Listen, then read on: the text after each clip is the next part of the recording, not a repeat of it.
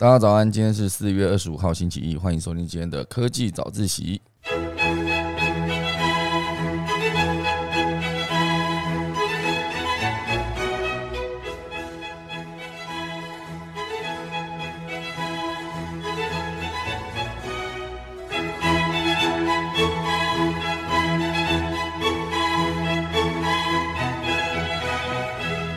好的，今天科技早想跟大家聊几则消息。第一则是我们的网飞与有线电视的剪线潮。那网飞其实是 Netflix，那我今天还特别去查了一下，因为在对岸叫做奈飞，然后我们这边呃在维基百科上面写的是网飞，好就 Netflix。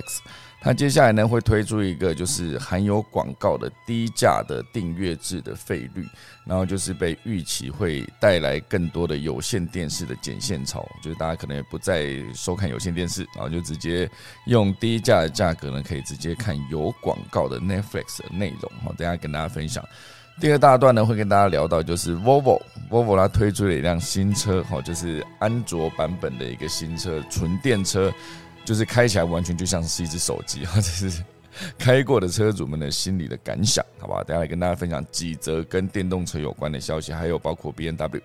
那第三大段呢，是一个我自己非常感兴趣的题目了，好，是讲的是 NBA 的凤凰城太阳队。啊，之前有好几好大段时间，他们的成绩都很烂，哈，就是战绩都打得不好。然后今年呢，他们现在在后季后赛打得非常的风风火火。今天聊聊他的社群转型之路。等下我们钟声过后呢，就要开始今天早上的科技早自习喽。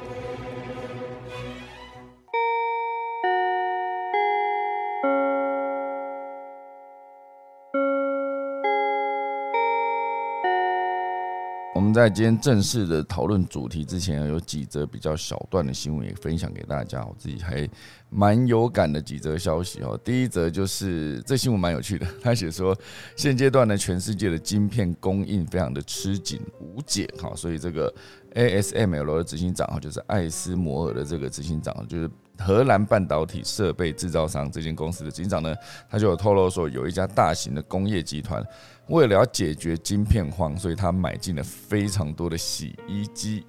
然后并且拆解内部的半导体，然后用在自家的晶片模组上。这乍听之下感觉有一点点荒谬，就是缺到需要去买洗衣机上面的，就是把洗衣机上面的晶片拆下来，然后就是然后拆它的半导体，然后用在自己的晶片模组上。就是等于是买别人的成品，然后就买别人的，应该是这是买新品吧？因为感觉二手的它的那个半导体真的能用嘛？哦，所以这件事情感觉有一点点，我看到这个新闻的时候，我觉得好像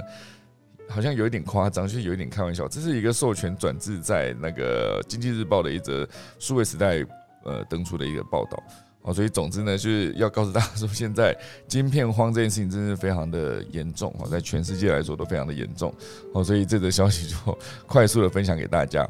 那第二个消息呢，是讲到说，呃，飞机上，好，飞机上终于已经可以使用 Starlink 的服务了，好，就是 SpaceX 为 JS 啊 JSX 哈提供星链 WiFi 服务。哦，这其实之前的 Starlink 的服务在乌克兰跟俄罗斯的开战之后呢，他们就快速的。建制完成之后，就让乌克兰的民众可以使用 Starlink 的网络服务。那据说 SpaceX 内部哈，应该说他们内部的网络使用者，我觉得他们员工在使用 Starlink 的服务的时候，都感觉到速度非常的快，好，然后就是几乎可以比拟六 G，哈，就是比五 G 还要再更快。那当然不知道实际在呃落地应用之后，它到底速度可以到多快。哦，所以现在总之呢，它就是以。一个合作方式跟这个半私人飞航服务公司 JSX 哈签署了首份使用 Starlink 卫星网络提供机上无线 WiFi 的协议。哦，所以这件事情呢，就是变成以后很多的飞机上面也可以直接这样使用哈。那当然，Starlink 是预计还是要继续发射更多的卫星。从二零一九年来，已经发射了两千颗的 Starlink 卫星。虽然网络还没有完全部署完哈，因为毕竟还要再发射上万颗哦，就继续发射上去。那已经在好几个国家以每一个月一百一十美元的价格，然后使用一台无。九九美元的终端机，我一个终端机差不多要是一个披萨盒子的大小，其实蛮大的哈。然后就是可以供应数千呃的顾客宽频网络的服务，哦，所以这个每月一百一十美元都相当于三千多块哈，三千多块台币，每一个月三千多块啊，一年就是呃三四万哈左右，三四万的价格。好，所以诶，好像是蛮贵的，还是他这个讲法是用那个五九九美元的终端机哦，因为它毕竟还蛮大的嘛，你想说我们的家里的一个。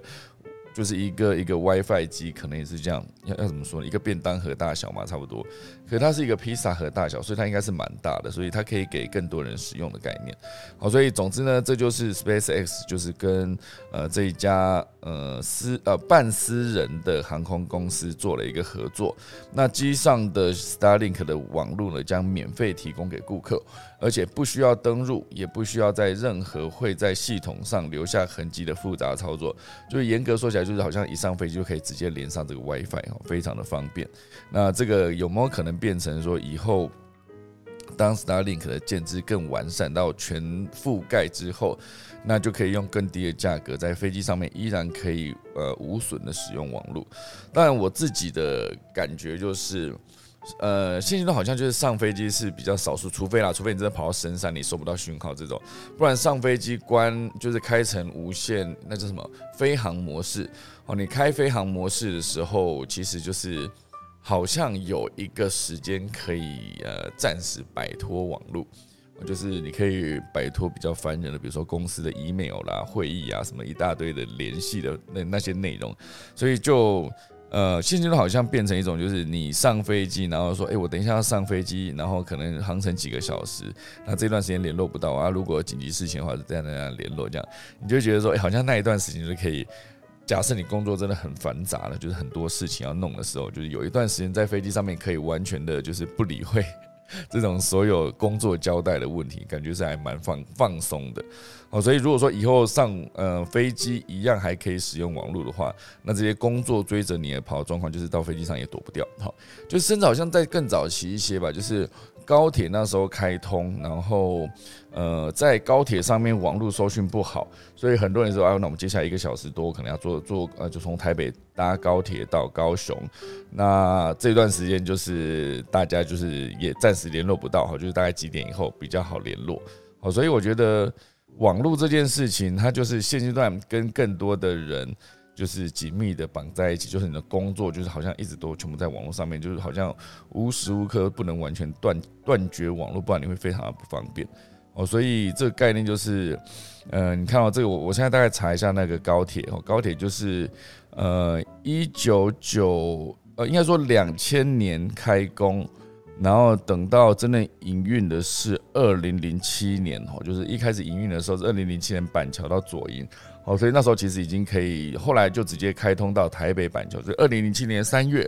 二零零七年三月，就是可以直接从台北坐车到左营，就直接北高直接通车了。那这个通车就是二零零七年那时候，大家可以思考一下，二零零七年其实三 G 网络其实都还不普及哦。三 G 网络在二零一零年，我记得那时候 iPhone 三 iPhone 三刚上线的时候，刚好才同步转了三 G，那很多人就直接办了三 G 的门号，然后直接搭配了就是可以直接行动上网的第一次，比如说 iPhone，后来就其他各家的手机也是。接下来就是百花争鸣嘛，我们的呃呃那个三星啊、HTC 啊，就是各式各样的手机都直接在三 G 网络上线之后呢，就终于可以连上网，然后就那一段时间哦，所以你说二零零七年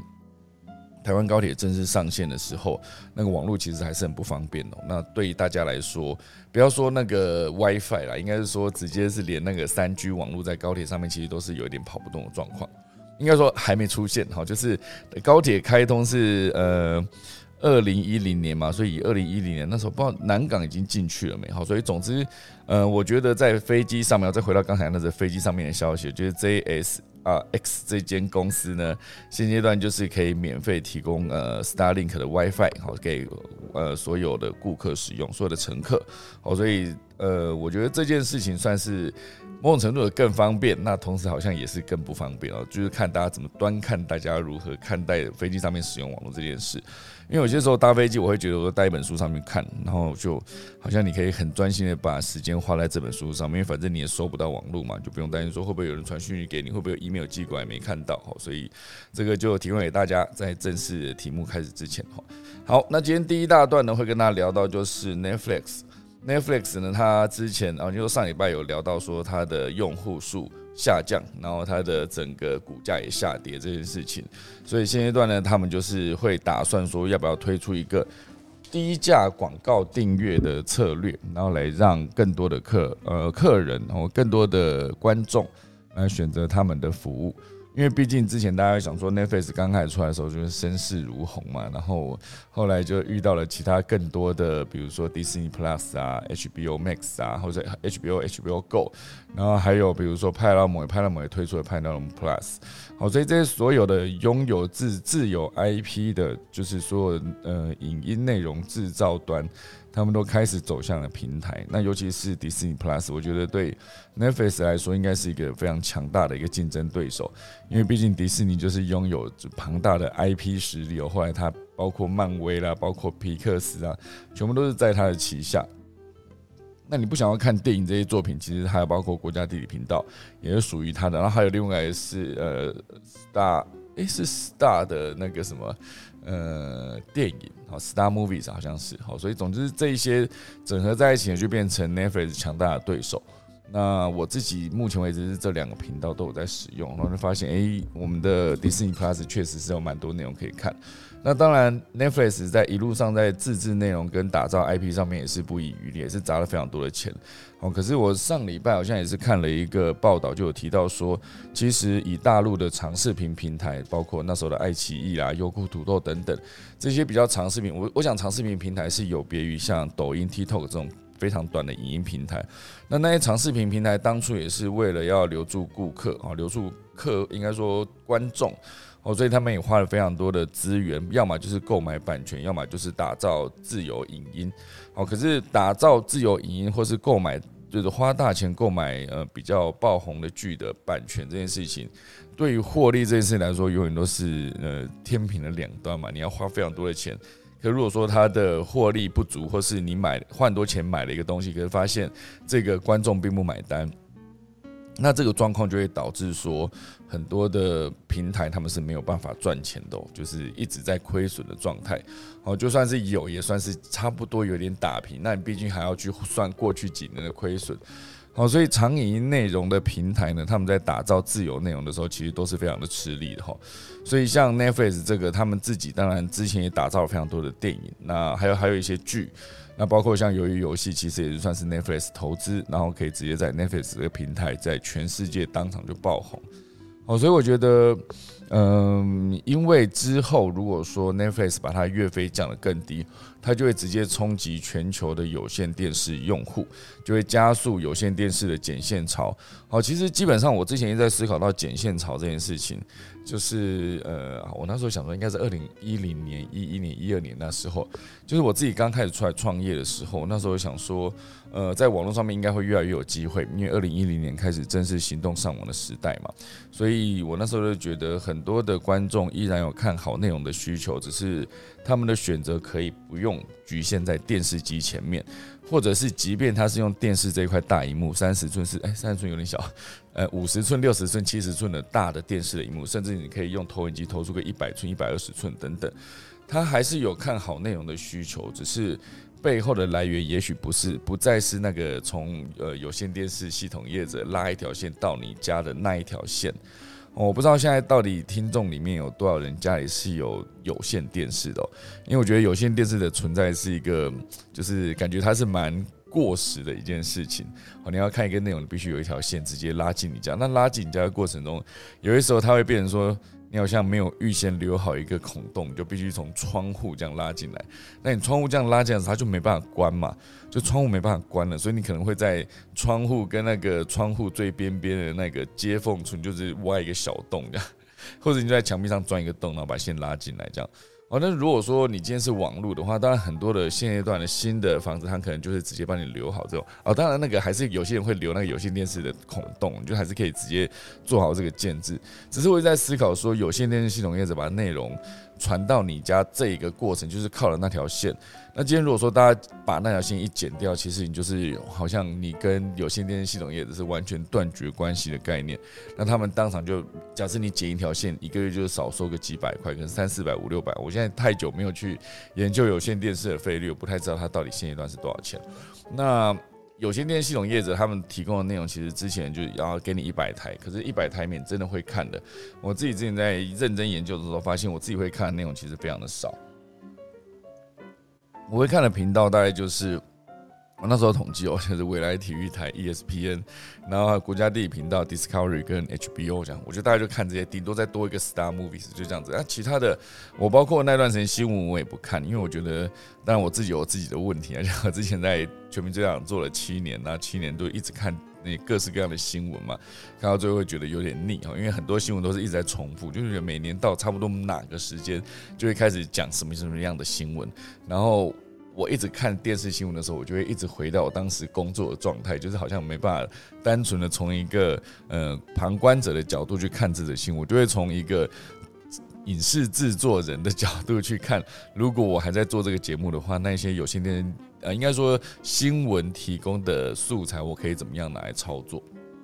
所以看起来非常的痛苦哈，所以最终就选择不要看新闻，就是宁可多看一些电影，或者多看一些剧，或者是我就单纯的看球赛，因为有些时候球赛它就是一个你你就放在那边，然后它就一直播，然后就一直会有一个很热闹的声音这样，因为包括现场观众的那个欢呼呐喊、加油声等等。然后呃，很多球赛其实确实也是蛮紧张，就像棒球赛，很多时候会那种，你知九局下半两人出局，两好三坏，再一球就结束，然后落后四分这样，然后就好死不死连续安打就直接追五分回来，甚至还有那种九分、十分、十一分、二十分逆转那种。二十分逆转好像没看过，反正总之那个最大幅度的九局逆转好像还是非常多的比赛是这样。那包括 NBA 其实也是，大家第三大段会讲到，就是呃压哨球，就是最后一球，呃可能剩下三秒，然后呃进攻，然后对手就领先了两分，然后等到机会交到你手上的时候，已经剩零点几秒，那只剩是呃球发进来就是直接就是要出手那种就投进压哨球，类似这样。这种比赛就是屡见不鲜，而且很多都是那种超大号三分等等。哦，这个好像呃前期我们在台湾的 S 诶。是超级篮球联赛，好像也不是，那是什么？呃，P League 好像也有出现一次，好，就是呃最后一集，好，就是领先方他们还是以为时间没有了嘛，就硬要投，就投的时候就是弹框而出，结果落后那一方接到球，从后场直接往前随便一甩，然后就甩进了三分。然后原本领先的那那一队就输掉了哈，类似这样子的球赛，其实一直以来都是对我来说都蛮精彩的，所以我那时候看有线电视，其实真的都是在看这些内容而已。那其他的购物台啦，或是一些比较呃后面的一些念佛经的，或是讲股票，其实我都没有在看哈。所以总之呢，再回到这个 Netflix 这则消息哦，就是 Netflix 就是在今年第一季哈流失了二十万用户，所以营收也逆风，然后就是。有可能在七月，好到七月我截止的这未来的三个月会再流失两百万。那当然，Netflix 在拉丁美洲测试为用共同账户的非同住者来支付额外费用，就是。如果你用共同账号，可是你没有住在一起的话，那你要额额外付费用。这就有一点会，比如说台湾确实会有一些，就是呃，应该也不是说台湾，就是全世界各地都有这样子。就是我自己的身边的好友也是会这样选嘛，他就想说，有几个我们就共同来 share 这笔钱，然后大家就可以一起看，一起看一个账号这样。那当然，如果说他们之后开始用较低价的方式卖广告，那就代表说 Netflix 将从依靠订阅收费的制度，然后来赚钱的这个模式，来直接跨足到需要观看广告才能看内容的 AVOD 哦，就是广告随选视讯服务的模式。那个全台的全世界的电视台，不止全台湾，就全世界的电视台首当其冲，就会遇到这个问题，可能会直接加速用户的剪线潮。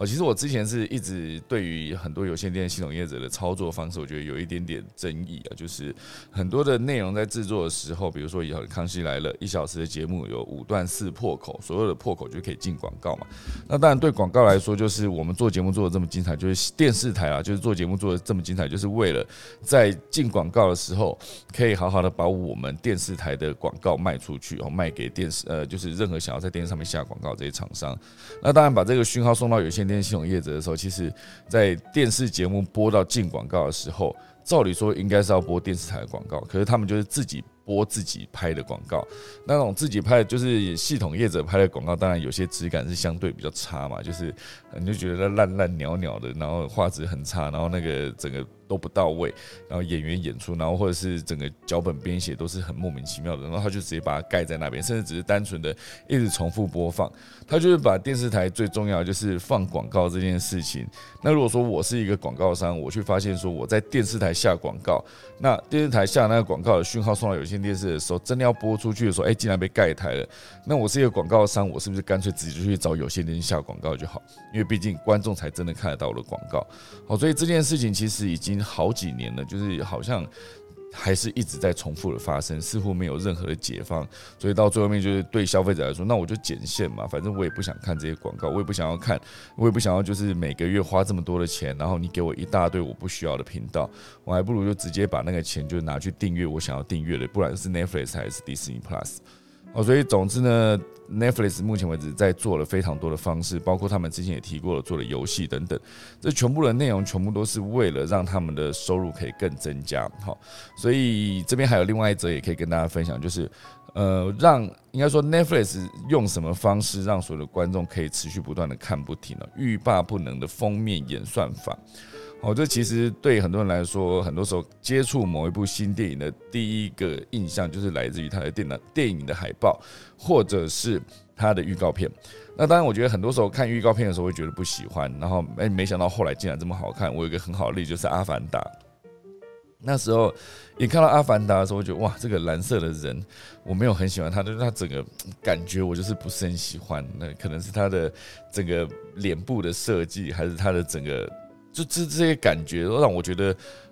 到时候这部片上的时候，我一定不会去看。然后结果没想到它竟然这么好看了，就是真的去看的时候才发现，哦，原来他是那个大导演 Steven Spielberg，就是过了十年，诶，是十年磨一剑做出来的一个作品嘛？因为原本在这部《阿凡达》爆红之前，就是说全世界票房累计第一名的之前的前一部，就是那个《铁达尼号》。哦，一样是那个 Steven Spielberg 的那个作品，他做了一个铁达尼号之后，就吸引了十年，哎，十年吗？十年应该有哈。然后他再推出一部的时候，哎，就是把他前一部世界票房冠军就直接打到第二名的，就是《阿凡达》。好，所以我觉得我那时候对于一些预告片，还有另外一个预告片，我一看也不喜欢，就是《天能》，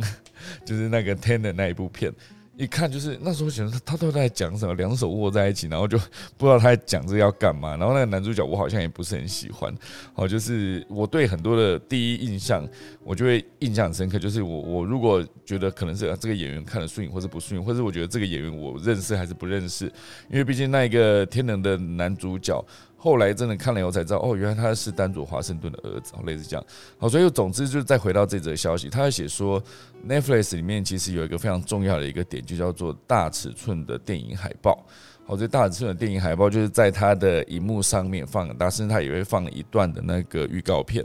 那这些方式其实都是有机会让我们所有不管是在电视上面看 Netflix，还是在手机、在平板等等。很多时候，你那个细节太多的海报，观众不一定会注意到。所以更重要的就是，但他会把呃那个最重要的内容，好把放的很大，放的很醒目，放在那个 Netflix 上面。好，所以因为早期我们的电影海报会做的非常的复杂，好，就比如说他这边举一个例子，就是像《沉默的羔羊》电影海报，他就会就会。直接做非常多的细节的东西，然后就是有一些暗示啊，暗示这整部电影的方向以及里面可能会有出现的一些元素。那后来这些电影封面，如果你还要再放到 Netflix 上面，就是 Netflix 上面好像很少那种很创意的封面，而封面最重要就是更简单、更直接，大部分就是电影标题配上主角哦，所以。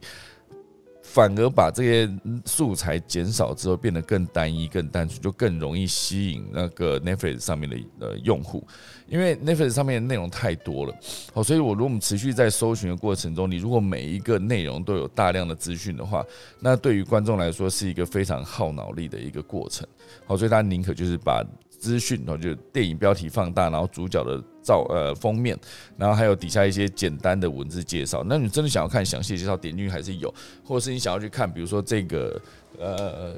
影集哦，它影集有几季，然后每一季有几集，往下滑还是看得到。好，所以我觉得这边当然有一个科学的数据写说，呃，麻省理工学院有说，人脑处理眼睛看到图像仅需十三毫秒。所以 Netflix 做了一个实验，发现用户为一支影片停留一点八秒，啊，那如果九十秒内没有点击任何影片，好，就很有可能会关掉 Netflix。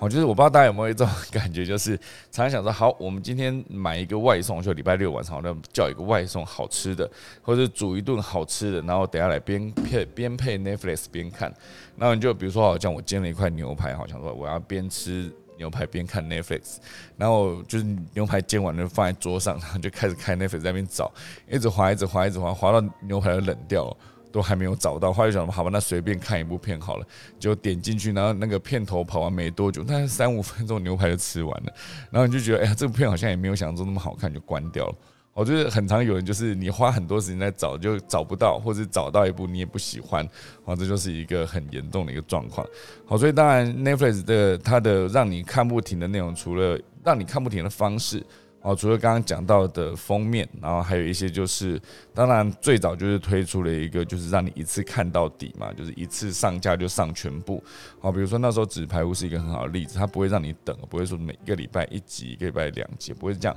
它就一次上架就上全部。那当然后期有衍生出一种新的方式，就是那个华灯初上，哈，好像就是八集八集八集，然后一次。同一季里面，然后同一季的第一大段落就是八集，第二大段落八集，第三大段落八集，然后就分成三个时段上线这八集。好，所以很多人在第一大段八集上线的时候，大家都在讨论说他是忍着不看，然后在第二大段也上的时候，他再忍忍的不看，等到第三季第三大段以上的就是二十四集完全可以一次看的时候，他再一次从头到尾把它追完。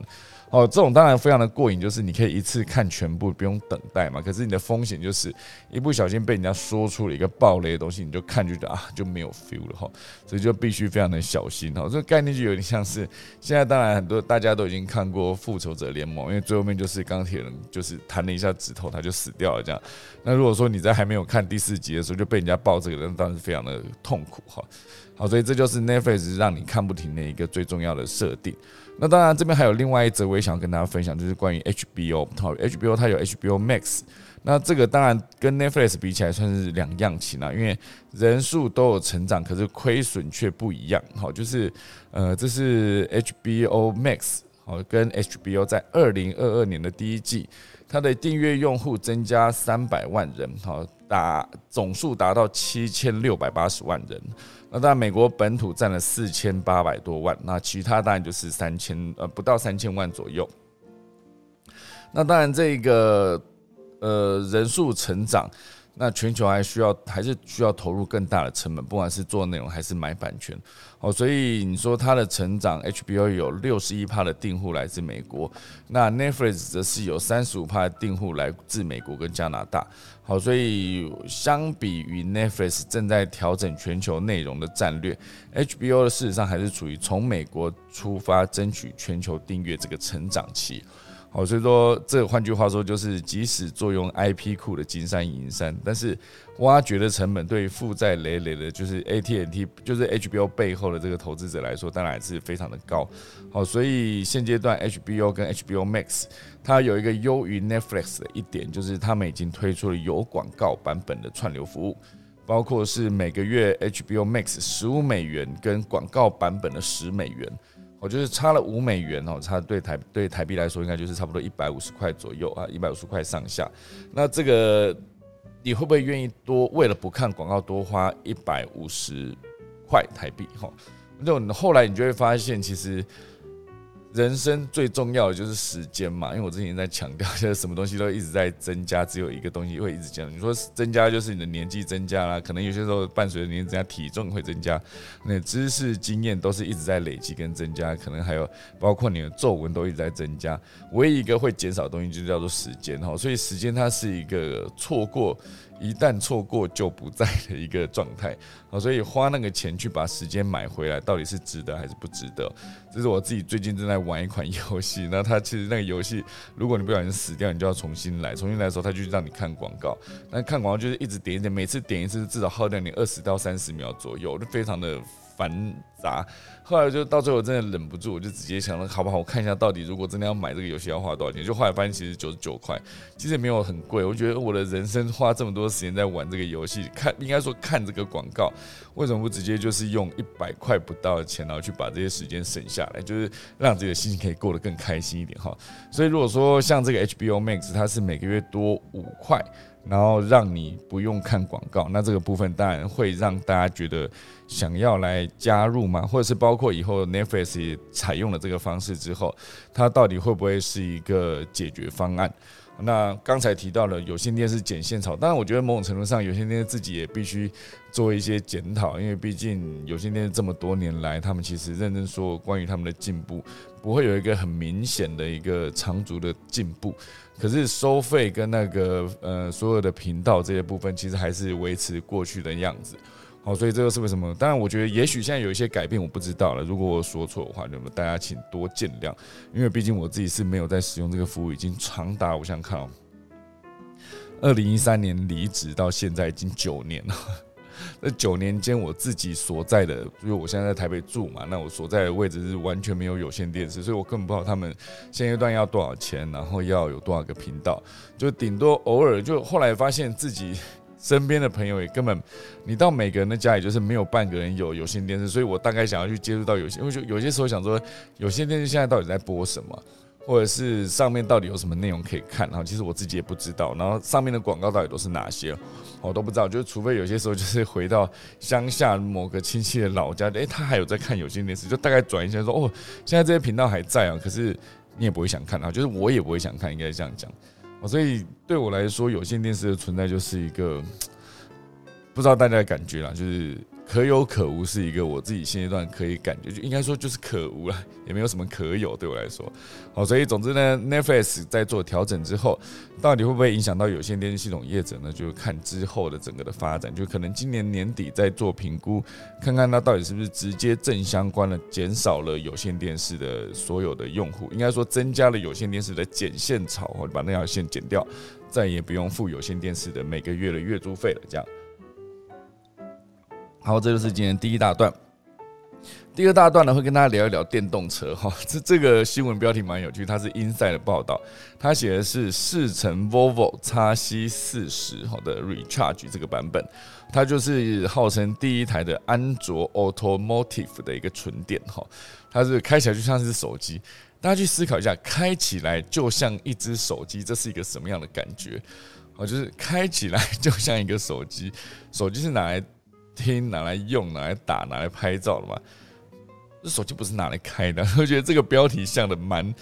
蛮吸引我的。应该说，我就会想到他为什么他要说开起来是一个手机的感觉，因为它真的就是一台大型的安卓手机的感觉。哈，这是呃试乘之后这个编辑写的一个心得。好，所以他写的是曾呃，Inside 曾经在今年一月参加了 Volvo 在台湾推出的第一辆纯电车叉 C 四十哈的一个 Recharge 这个版本哈，所以呃，他讲的就是这台车是安卓的 automate Automotive，那这台车他们去驾驶之后呢，发现整个跟安卓的界面整合的非常的完整。而且毕竟它就是个电动车嘛，哦，所以电动车里面会有荧幕，荧幕比较大。那车载娱乐系统等等，或包括安卓的导航跟放音乐、放影片等等，哦，全部都是整合的非常的深层。哈，就其实对我自己来说，如果我自己有在，比如说我在开车的时候，我会拿我的手机，拿 iPhone。那 iPhone 当然就是它可以用 CarPlay 直接跟车上做连接，或者是只单纯的你只要播音乐，那你就蓝牙连上电脑。那当然有些时候你在蓝牙连电脑的时候，如果说你常常在做这样子的设定的话，其实手机可以很快的抓到。那你在播音乐啊、播影像的时候，它其实就可以很快速的把音乐、影像整合进去。好，可是如果说你今天想要做导航，或者是你今天想要把那个影像放到车用荧幕上，它有可能还需要再做一些调整。好，不过我想这一台就是 叉 C 四十这一台，automate Automotive 这一台，它其实整辆车呢，应该就是更完整的整合了这个安卓的系统，就基本上它的荧幕就把它想象成它是一只联网的安卓手机的概念。好，所以你要操作任何内容，包括你要播音乐、播影像，它其实都可以直接在车上的这个荧幕上面完成。而且它包括它的 Google Map 也是很高度的做了一个整合。因为我不知道大家自己有没有在使用车用的导航软体，车用导航软体其实非常的多了，各式各样的车用导航软体。其实有些时候我自己在使用上，我觉得它 key 那个地址这件事情让我非常的困扰，因为它的 key 的方式比较让我不习惯。然后有些时候是一样的地点。你在 Google Map 上面找得到，可是你在车用的导航软体上，我怎么找就是找不到，所以到最后你就会放弃，就好不好？那我还是直接用我的手机做导航，然后把声音推到自己的车用喇叭上面。那当然推到车用喇叭的时候，就是你本来在听歌听音乐，到了要转弯的时候，它就会把你音乐声音往下降，然后去告诉你说你现在该转弯的那个语音提醒。好，所以总之呢，就是整整趟这样下来，如果你有一台。就是基本上，它整个荧幕是一个，假设你把它想象成一台手机，这件事情到底是一个好事吗？好，就是它这个英赛后面是在这个地方做了一个讨论。好，就是整辆车是像一只手机是一件好事吗？它后面写的是不见得。好，就是有一些它内建在里面的 APP。好，就是就算你登录 Google 账号，打开那个叉七四十 Recharge 的 Play 商店，却发现支援的 APP 有点太少。好，除了 Spotify 之外，只有几个广播 APP。好，就是这不能说是 Volvo 的问题，但相较已经成熟丰富的手机 APP 的生态，相信除了车厂现在愿意为专为安卓 Automotive 的开发的一个 APP 的开发者，其实不算多。好，所以应该说这一台车是使用了安卓 Automotive 这一个哦 Automotive 的这一个这一个算是界面吗？来当做是一个，你会把它想象成就是 iPhone 有 iOS 系统，安卓有安卓的系统，那可是安卓安卓系统底下会有一个专门否车用的 Automotive 这一个算是平台哈，所以这平台上面的内容其实 APP 应用其实并不多，所以对大家来说你在使用上面就会觉得可能会。有非常多的是不太能应用的一个状态。那当然，使用了另外问题写的是 UI 跟 U 叉实在是太像手机了。那这个问题会出现在就是不得不把特斯拉拿出来比较一下，因为特斯拉的 Model Three 它功能复杂度并不会比叉七四十简单到哪里去，但在 UI 上面的特斯拉。可以很好的把一台车该有的功能，很简单、很直觉的方式，用一台车的画面在它上面直接做一个呈现。但是这个 Recharge 这一台呢，就是有点像安卓手机一样，你要开启一个功能，要先进设定，再点电量或者网络，就是要一层一层这个界面。所以等你选到要功你要的功能的时候，可能已经经过了三四层了。所以把电动车的智慧功能设计跟手机一样，就现阶段看起来呢，并没有那么直觉。好，所以应该还是开特斯拉的那个设定的界面会更接近真实的开车的状况。哦，所以这就是一台，当然是一台货真价实、跑起来质感比油车版还要好的一台 Volvo。但可以考虑跟调整的部分，可能就真的是它的这一个车用的安卓界面，可不可以变得更完整、更贴近真实使用的情境？哦，所以这就是今天。这一则二之一跟大家聊到的一个关于呃哦，Volvo 关于 Volvo 的安卓版本的一台车子的一个消息。那当然讲到这个，当然还要再不得不提到另外一个也是纯电车哈。这边写的是 B N W 的豪华纯电车 i 七哈，它有一个 i 七 x Drive 六十哦，i 七这一台，它最大的特色呢就是荧幕非常多。好，除了位于驾驶座旁边的十二点三寸的数位仪表板之外，还有一个十四点九寸的触控荧幕，整合成一个双荧幕。后座有一个更夸张的三十一寸。后座放了一个三十一寸、解析度达到八 K 的一个大型荧幕，你几乎可以把它想象成就是你在后座坐着，就是一个看一个三十一寸超大荧幕，然后感觉因为车子内部的音响调教一定可以做得更完整嘛，所以那个音场播起来应该是更过瘾的状态。不过你在车上面装一个三十一寸的大荧幕，这个感觉到底是？是一个什么样的状况？三十一寸呢？三十一寸，我现在的电脑桌垫是一个二十七寸的状态，所以比我这台桌垫还要大。那它到底是放在哪里？它是放在椅背后面也不可能，因为椅背是左右各一个嘛。前面的椅就是前座的椅背。好，所以我我等下来看它底下这个图，它到底放在哪边？哈，当然以这台车来说，它是一个最高拥有五四四匹马力以及一百零一点七 k 瓦带来的一个电池哦，所以它当然最高的航程应该是六百公里哦，所以续航能力蛮好的。所以以美国的售价来说，折合台币变成大概是三百五十万台币。可是如果真的进台湾之后，应该会再更贵哦，三百五十万。那这是呃 B N W 的 i 七这一款车啊，纯电车。它当然这个荧幕这件事情，后座这个三十一寸跟呃解析度达到八 K 这个。你如果在那边看影片，当然是非常的过瘾。那甚至如果你直接拿来开视讯会议，真的也是感觉就是一台专门为忙碌的老板设计的车款哦。我现在看到他那个车子前座就是一长条荧幕啊，一左一右也不不算一左一右，应该就是整合在一起的一个荧幕，在方向盘的后面。哦，我知道了，它后座那个三十一寸的荧幕呢，是一个非常宽荧幕的一个版本，然后在它的。后座的上方，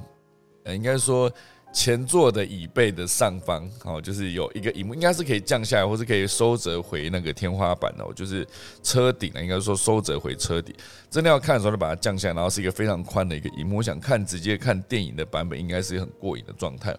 因为真的蛮大的，然后后座门把处还有配备五点五寸的控座荧控制荧幕，在门把上面也有荧幕，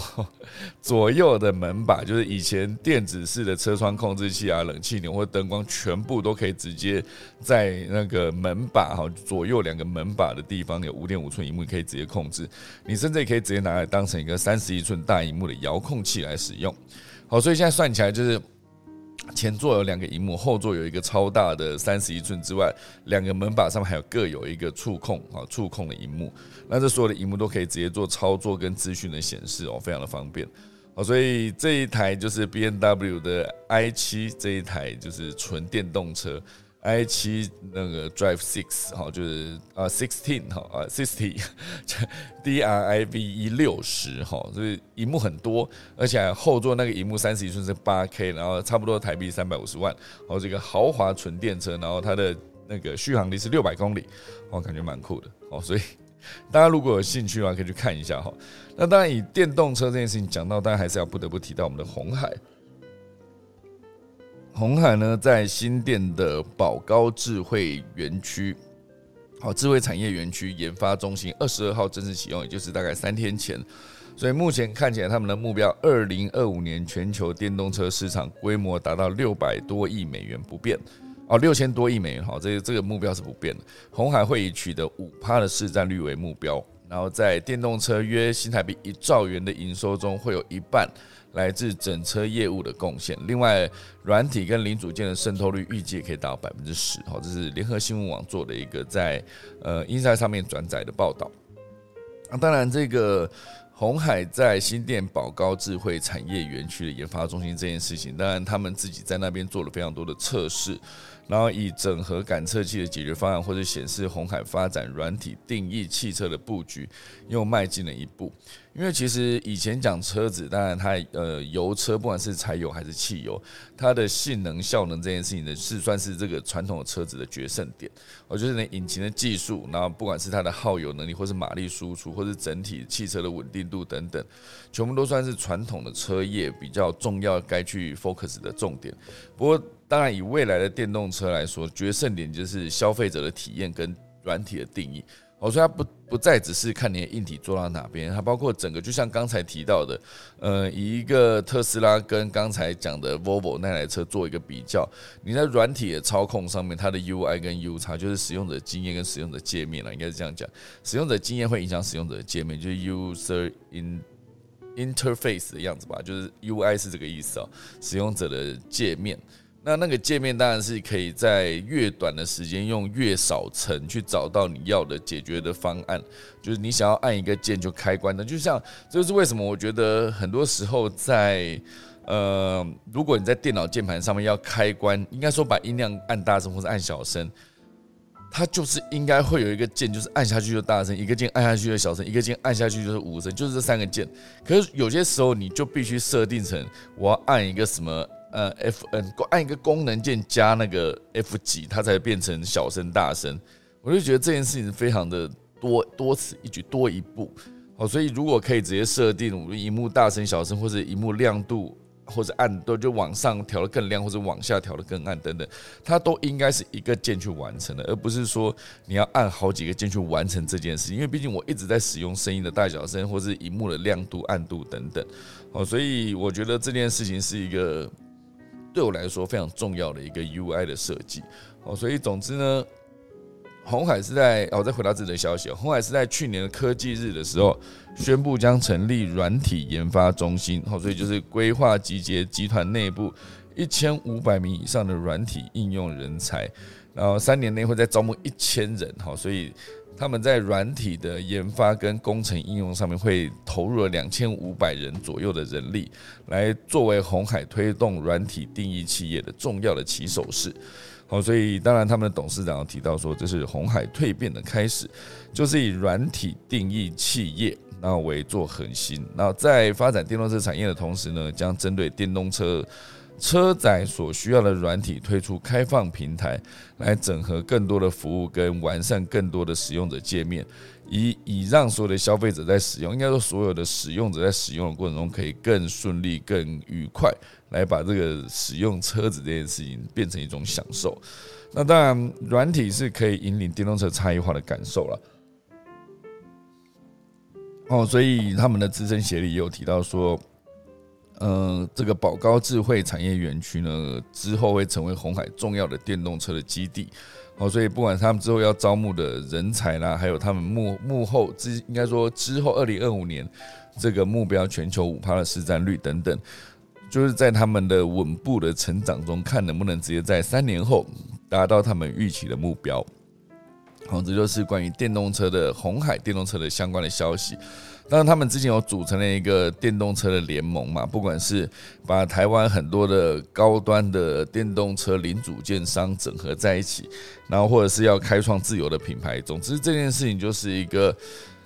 看到。品牌诞生还是开心的，因为毕竟做品牌是非常非常辛苦的一件事。做代工相对比较简单，不需要去承担品牌上面的风险，而且相对好像可以比较稳定。可是它的问题就会变成说，它的第一，它的收入当然就是，你看以卖一只 iPhone 来说，红海花了这么多的人力盖工厂等等。他可能赚的就是之前提到了毛三到四嘛，不管是三趴还是四趴，可能还有一趴两趴的，可是剩下百分之九十几以上的利润就是被设计制造的品牌商苹果赚走了。当然，苹果它在卖手机的过程中，它不单单只是卖这个硬底，它还卖你这个背后的订阅制的软体服务，好，包括你的 iCloud 啊，像我自己在使用那个云端硬碟空间，还有它的一些服务，全部都是整合在这一个手机的界面上面。你也可以直接在呃 Apple Store 上面去 iOS 的那个呃软体应用商店上面去买服务。那买服务之后，可能每个服务又会会有一些订阅制，所以一年在呃这个 App Store 上面交易的金额就是非常非常的高。那所有的交易可能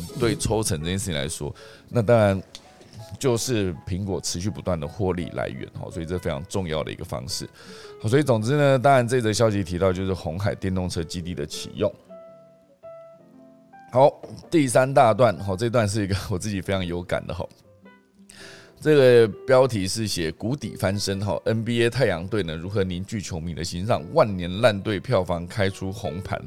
好，其实这是在数位时代的未来商务版底下的关于新，哎，算新媒体嘛，然后算行销，啊，行销分区的这一块的内容。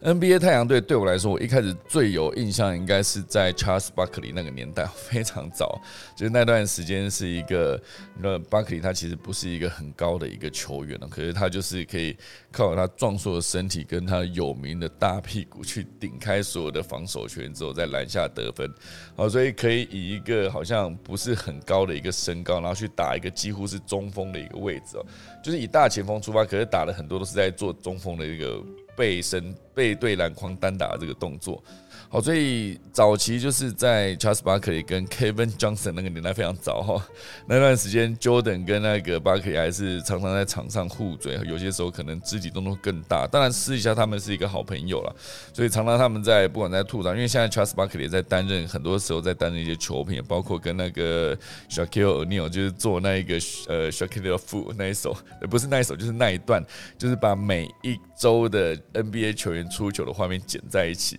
然后来做出一个排行，就是本周最球三第三名、最球第二名、最球的第一名，就是啊，应该说他会弄个三四个，有些时候是一个人哈灌篮失败耍帅，然后以为自己三分球投进，在做一些庆祝动作，转头发现哎球根本没进，或者一整队哈就是球不知道传来传去打打到哪里去，就是全队就是一直在出包，或是两队在一段可能进攻时间两三分钟这就。频繁的来回就没有半队有投进，类似这样，全部队被他们剪成一个本周好笑的一个画面。好，当然我觉得在当球评这件事情来说，Charles Barkley 还是其实还是持续不断来讲啊，包括有些时候他也会做一些预测，像之前他就是预测金州勇士队会打不好，然后预测那个 Draymond Green 就是金州勇士队的一个一个算是也算是一个大炮，会会就是常常呛别人或者别人呛他也不会手软的呛回去这种。那之前他在呛来呛去的过程中，就是常常被人家呛，就是诶，你没有拿过总冠军，因为他去呛一个新人，然后新人，比如说他之前。像很多时候，我今年觉得公路队绝对不会拿冠军，啊公路队就拿冠军。那公路队的主将其实也没有，他是一九九几年，也是非常的年轻哦。那当然 j e r m a n Green 他自己也是哦，好像他也是一九八几或者一九九初，我不知道。总之，他那时候被 Charles Barkley 呛完之后，他就他就是只要转头就说：“哎，不好意思，我手上现在有几枚冠军戒指。”因为中金州勇士队曾经就是五年内三次打入冠总冠军决赛嘛，然后好像连续两年拿了总冠军哈等等。他现在目前为止，他手上也是三个冠军戒指的概念。哦，还是三个，还是应该还是应该是两个还是三个？好像是三个吧。所以总之呢，这个是呃，我想到凤凰城太阳队，我就会想到这个球员了，非常有名的这个球员。可是其他的球员当然还是有一段时间，就 Steve Nash 也在里面。那有不错的后卫在场场上的时候，其实战绩都不会太差。可是确实有一大段时间，就是太阳队在西区真的都很烂的。就是烂到就是嘛，好像有一段时间觉得说，好吧，算了，我摆烂了，我摆烂就不要再打太好，然后就把自己一些主将交易出去，然后交易来一些很很相对比较老的，像比如说 Chris Paul 就是这样被交易来。那时候交易来的时候，原本没有打算说，就是把这个人交易来，想说我要摆烂，然后就是就把主主将送送来一个比较老会，就没想到 Chris Paul 太强了。他一个人凭一己之力就把他把整个球队带起来，啊包括他们 David Booker 这个年轻人，就是 Kobe Bryant 的铁粉，这个 David Booker 他其实也是，啊，就是一个。射手等级了，他也不是说身高长得非常高，也不是说真的充满肌肉、充满爆发力，可是他的手感就是非常好，可以一直投进三分球。而且他算起来也是一个就是竞争性非常高的一个球员，就像 Kobe Bryant 一样，就是他在场上就是要第一名，要拿冠军的概念，他就是拼全力，就是要打败对手这种感觉。好，所以总之呢，讲到凤凰城太阳队，我就会想到这几个人。那当然，这中间呃有一大段时间，太阳的太阳队的战绩很烂。好，所以之前很多时候以战绩好的球队当然会有高人气，啊，这件事情非常正常，包括卖球衣都可以卖得很好。好，所以如果说你球队有个明星，像之前就比如说姚明去了火箭，那在火箭队卖姚明的球衣就卖得很好，毕竟他有段时间真的就是全明星，而且上场就是跟小 K 那种。对战的第一场就直接连盖他三个火锅之后当一个开场哈，就是让 让欧尼尔说从来没有一个人可以一场盖我这么多火锅，第一个就是姚明哈，所以每一个球队只要有明星，他球衣都可以卖好，像包括那时候科比退役的时候，其实也是球衣也是卖的下下叫。那包括这些球衣的概念，就是如果说你今天这个人转队哈，比如说那时候那个 LeBron James 从骑士队离开。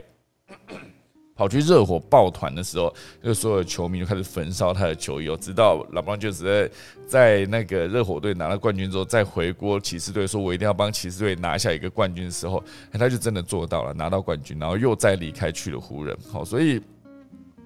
这里这一则新闻是就是如果要讨论说。太阳的整个的行销经营这件事情有多少的成效？看数字是最准的啊。比如说他们在比较说，太阳现在的球迷非常的热血，好像根据统计呢，太阳的票房跟去年比，哈，跟前一年相比，成长了百分之五十。那社群的参与度更惊人，在 Twitter 上面的粉丝增长了百分之七十四，在 Facebook 上面增长了百分之五百八十七，在 Instagram 增长百分之两百九十八。好，所以对整个球队来说，粉丝的增长跟大量的互动这件事情，算是非常的收获满满的一年。好，不过老球迷就是就是我刚刚讲的嘛，几年前太阳在大家口中那是万年烂队，曾经一度经历长达十年的季后赛，我有十年他们打不进季后赛。好，所以以西区十五支球队要取前八名打进季后赛来说，他就是无论如何就在九名到十五名中间徘徊，甚至有一大段时间是一直在后面垫底哦，就是整个连续吊车尾这几年，虽然阵中不乏明星球员，但是难看的战绩还是让整个球迷丧失热情，就一点都不想去看。好，所以呢，为了重振雄风，这个球队就找上曾经任职于 Nike 跟 UA 的一个，他叫做。Dan 好来担任行销企划长，进行了一连串的改革，好希望可以找回流失的球迷跟太阳重返荣耀。好，所以这个 Dan 呢，他做了什么事呢？他就说。他一开始接下来的时候就去研究他们的粉丝，发现诶，他们的粉丝不够团结。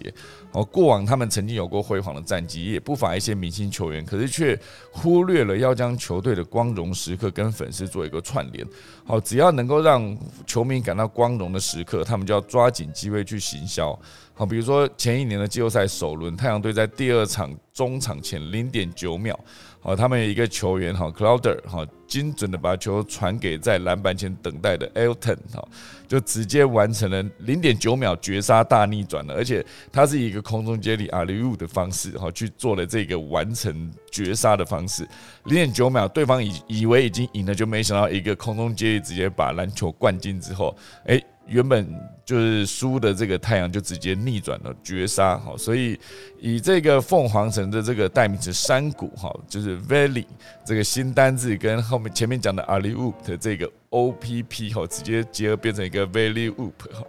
就是这个热潮突然间就在整个网络上面爆红了，就爆红之后，太阳队第一时间发现这个商机，就直接在赛后十八个小时哦，非常快哦，他又推出了这个 Valley Whoop 的一个限定 T 恤，然后再由 Aton 呢，就是那个完成大决赛那个人在记者会上面加持说出我超爱这件限定 T 恤的，好，所以光这件衣服短短一周就卖了十万美元。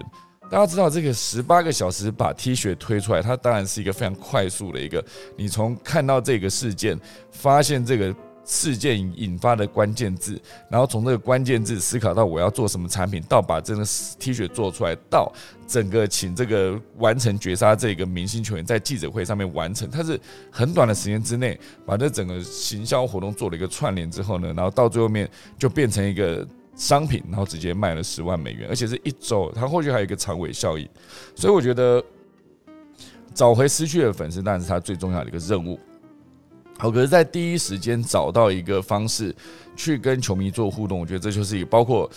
中华之棒、乐天桃园啊，统一 seven 人士其实也都开始推了自己的城市版的球衣。好，之前拉米狗应该说在乐天桃园之前的那个球队叫拉米狗，他们其实疯狂的办活动，我就办各式各样的，比如彩虹趴、粉红趴、阿米趴。阿米趴就是讲那个。哎，就找一些阿兵哥 A R M Y 嘛，Army 嘛，对不对？？Army 派就是用一个那个迷彩风格的球衣，然后一些粉红派就是整队穿的粉红色的球衣。那有各式各样的派都会用各式各样不同的球衣，所以到最后有一大段时间你要收集拉米狗桃园队的球衣是收集不完的，每一年都非常多的衣服。好，所以有一些专门的事件去把它变成一个呃周边商品。像之前我有一个例子也非常的有趣哦，他好像是一个兄弟像的球员吧，有点忘了，他就是。打了全垒打还是什么，然后还是从二垒回本垒，我忘了。反正总之就是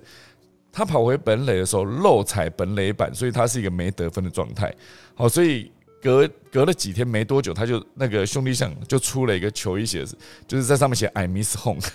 那有两个意嘛，miss home 当然就是我我思念我的家，我想我我想家这样。可是 miss 有另外一块意义就是。错过了哈，就是我没踩到那个 home，又刚好是本垒板，因为 home run 就全垒打的意思嘛。就 I miss home，就是我没有踩到本垒，这样。所以他有两层意思，那个球衣刀再让那个当初没有踩到本垒板那个球员直接去穿着做曝光。一来好像是我自己惩罚我自己的过错，没踩本垒板其实很严重，因为在棒球场上得一分很困难嘛。所以你好不容易可以跑回来，结果你就漏踩本垒板，然后就被判出局，那一分不算。那当然是一个非常大的一个过错。可是当然他的逻辑有有点接近刚才提到那个 value up 这个做出。一件球衣就当场做了一个贩卖，好，所以我觉得把所有的球迷串接在你的球场上的球员表现，那当然就是一个让他们可以有一些共同的记忆，跟可以相互有一些呼应的一些动作。好，所以对球迷来说当然是更开心的一件事情。那当然也有商机的存在。好，所以这就是他们做了非常多的整合。那很多细节内容就不讲，因为时间来到了五十九分嘛，快速跟大家分享一下今天的农民历。今天呢是二零二二年的四月二十五号，然后农历三月二十五号，以祭祀祈福、开光解除、动土纳财、交易纳畜、扫射，然后祭认养、出行、嫁娶、自产、安床、赴任、安葬、做灶。好，所以今天也是比较嫁人一天，好不好？三月啊，四月二十五号，那就先来打下课钟喽。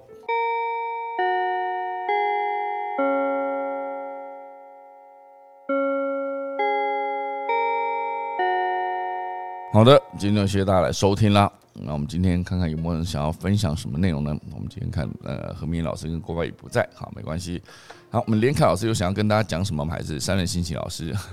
还是我们的刀姐聪明刀，想要讲话都可以哦。我们今天现在是一个自由发言的时间。好，我这个地方有一个东西要先补充一下，因为我刚才一个口误哈。我刚刚讲阿凡达跟那个铁达尼号，我都讲那个导演，呃，导演其实是詹姆斯卡麦隆。啊，我刚刚讲的 Steven Spielberg，可是我刚刚就是想着詹姆斯卡麦隆的脸，然后讲出了 Steven Spielberg 这个名字。我在感谢这个是 Winnie 王的提供啊，他说：“哎，我这个哎刚口误啊，讲错了。阿凡达导演竟然讲错，这个世界影史票房冠军的导演就是詹姆斯卡麦隆的名字讲错了哈。好，所以也跟大家修正一下。那刚才我们的那个呃 Cherry 里面有讨论的是。呃，这个是六四七流 TC，他是说这个关键是只有一个踏板踩下去是电门，放开是刹车。这个讲的是那个那个 Volvo 那台车吗？好，因为我不确定这个六四七它是有开过 Volvo 那台电动车的经验，还是还是一个呃，就是别人的经验在哪里分享？如果你真有开过，我还是蛮想跟你聊聊，因为毕竟它真的就是今天讨论的车款哦。可是我不确定这六四七有没有在还没有在房间里面哈。那当然还有另外一个是 YJ 哈，他有说，如果以后车子做的很像手机的话，那不知道以后车子要不要装防毒软体啊？会不会以后车子是不是需要一段时间去清一下它的内存？清一下内存，感觉可以跑比较快嘛？类似这样子。好，所以我觉得蛮有趣的。我们今天的 c h a r 里面也是有人在聊天，然后当然有人说我今天很准时，很准时，大家已经很不习惯了哈。放羊的孩子，每次说七点开始，他都没有在七点准时开到哈。好了，那这就是自己一个简单的检讨，还有刚才的一个更正哈。铁达尼号跟阿凡达的导演是詹姆斯卡麦隆，哈，不是我讲的 Steven Spielberg，哈，就是一个口误哈，跟大家更正一下，应该是这样讲哈。好的，还有人想要分享什么内容吗？如果没有的话，那现在时间来到八点零八分了，我就要准备关房喽，好不好？好，那我就关好了，我现在打下课钟。